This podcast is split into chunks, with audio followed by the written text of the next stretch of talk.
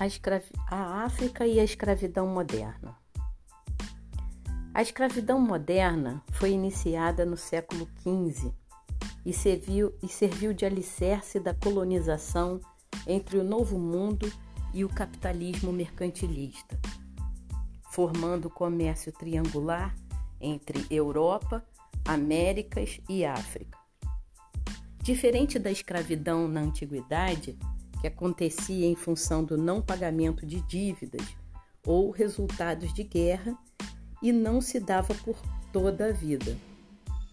A dizimação de grande parte da população ameríndia e a proibição da escravização indígena no começo do século XVI transformou o africano em escravizado e foi alternativa lucrativa para os europeus. Os portugueses que investiram massivamente na expansão marítima, foram os primeiros europeus a explorar a África Ocidental. A partir do século XV, queriam ter acesso direto ao ouro africano que chegava à Europa pelas mãos dos muçulmanos e se interessavam também pelo comércio com o Oceano Índico, que neste período foi controlado pelos italianos e muçulmanos. Em meio às guerras das Cruzadas, o Mediterrâneo era o caminho mais fácil para chegar ao Oriente, às Índias, que por sua vez estava sob controle dos muçulmanos e eram inimigos dos religiosos católicos. Por isso, os portugueses resolveram contornar todo o continente africano para chegar à Ásia. Em 1434, as expedições portuguesas aportavam na região da Guiné, onde viviam os povos africanos iorubais, edos e acãs, e em seguida chegaram ao Congo. Ao chegar ao Congo, guerrearam contra os povos africanos que eram soberanos e possuíam muito ouro. Mas os portugueses não conseguiram comprar todo o ouro que precisavam para manter sua economia mercantil em disputa na Europa. Sendo assim, transferiram seus interesses para a escravização dos próprios africanos.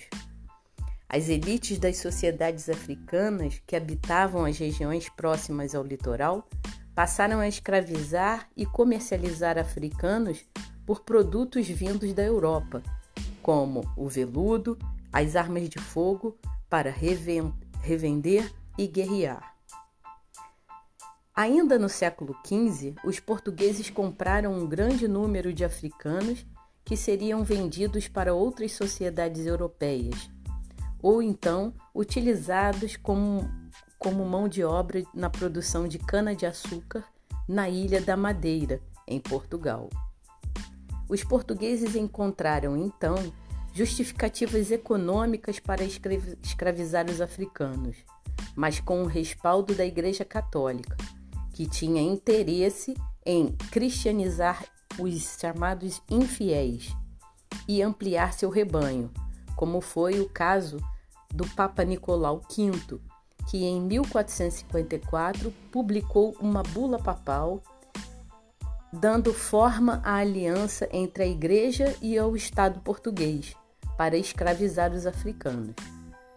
Com a conversão do rei Congo ao catolicismo, as primeiras grandes levas de africanos escravizados saíram da região que hoje corresponde aos países de Congo e Angola. Entre os séculos XVI e XVII, além dos portugueses, os franceses, holandeses e ingleses também passaram a comprar africanos para escravizar na Costa do Ouro, atual país de Gana, habitado por sociedades africanas fantis e mandingas. Nos séculos 17 e 18, europeus e brasileiros passaram a escravizar também os africanos no Golfo do Benin, e no século 19 reacendeu com força a escravização na região Congo-Angolana. Cerca de 42% do total dos africanos foram escravizados por embarcações inglesas, seguido de 26% de Portugal e Brasil, 14,8% por navios franceses, 4,5% de embarcações dos Estados Unidos. Os holandeses traficaram 4,1% e espanhóis 0,8%. Na Senegâmbia, os africanos, os africanos eram embarcados principalmente nos portos de Arguim e Cabo Verde, onde fica a cidade de Dakar, sendo trocados por algodão, cavalos e sal. Na Costa do Ouro, objetos de ferro e tecidos comercializados no Índico eram trocados por africanos, principalmente no porto de Anabu.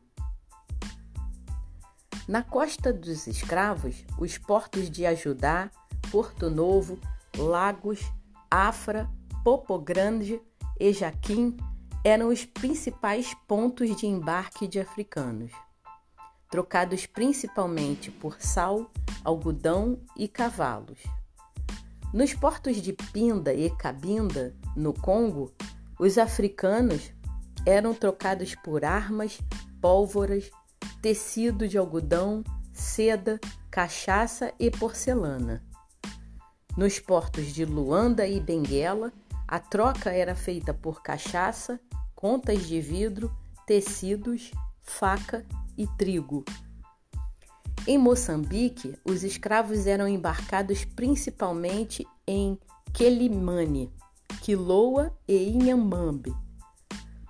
Eram trocados por armas, pólvora e algodão.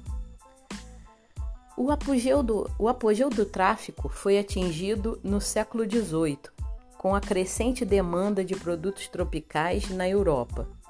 Entre 1781 e 1790, importaram-se mais de 80 mil escravos por ano, estando envolvidos no tráfico os ingleses, franceses, espanhóis, portugueses, holandeses e dinamarqueses.